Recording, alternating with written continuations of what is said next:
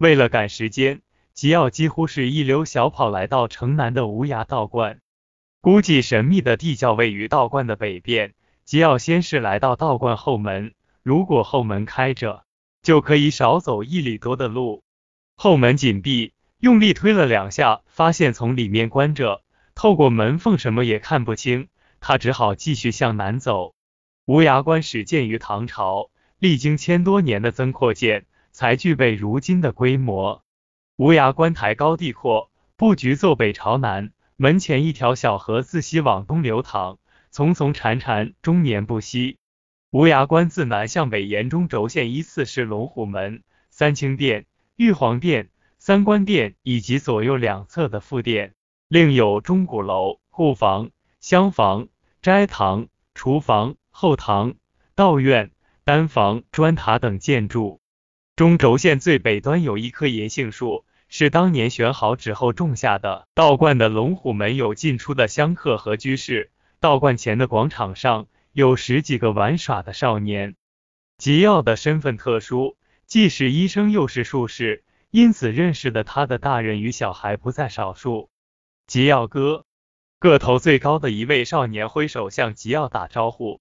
吉奥认识，是城南关的，叫锁住。细论起来，两家有亲戚关系。哥，你来这儿干什么？你们术士难不成也要许愿？说话间，锁住来到近前，在家没事，来这儿散散心，随意看看。吉耀回道：“吉耀哥，今天道观恐怕不让常人随意走动，后院有道士专门把守。”锁住故作神秘道：“为什么？”吉耀问。上午我们几个就在道观后院的树林中捉迷藏来。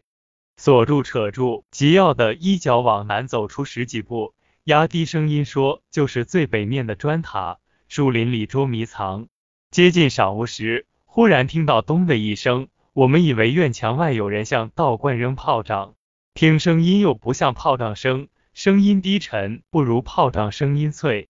循着声音方向找，最后找到一个塌陷的洞。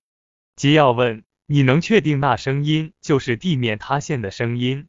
能。那地方原本很平整，我们几个在上面走了好几趟。洞口是新鲜的土渣。锁住语气十分坚定。洞口多大？吉奥问。不大，比道观水井井口还小。洞有多深？吉奥紧问道。当时刮的是北风，虽说风不大，但我们站在洞口的南面。能闻到里面冒出的气味，起初是尘土向外冒，是生土的味道，再后来闻到一股发霉味道，还有些叫不上名的味道，难闻死了。我们以为是狐狸或獾的洞，生怕会窜出来咬人，不敢靠近。我胆子稍大些，也只是站在距离洞口六七步远的地方，向洞口望了几眼，因此无法确定洞有多深。在我们正准备向洞里扔砖头瓦块时，玄正道长急呼呼的跑来，还带了两个道士。平时我们经常在道观里玩，玄正道长、其他道士对我们很好。今天我是第一次见玄正道长发那么大的火，高声训斥要我们赶快离开。到现在我还纳闷，前院距后院那么远的距离，道长怎会知道后院塌出一个洞？难道他有顺风耳？说完最后一句，锁住做了一个鬼脸，仗着我家就在道观附近，我仗着胆子与道长解释，可是他不容我争辩，非常凶，地念我们离开。锁住一脸无辜的说，吉要故意显出不解的神情，嗯，玄正道长平时总是和和善善，像几个孩子发火，这不符合他的身份。或许是受了吉耀化的暗示，锁住来了劲。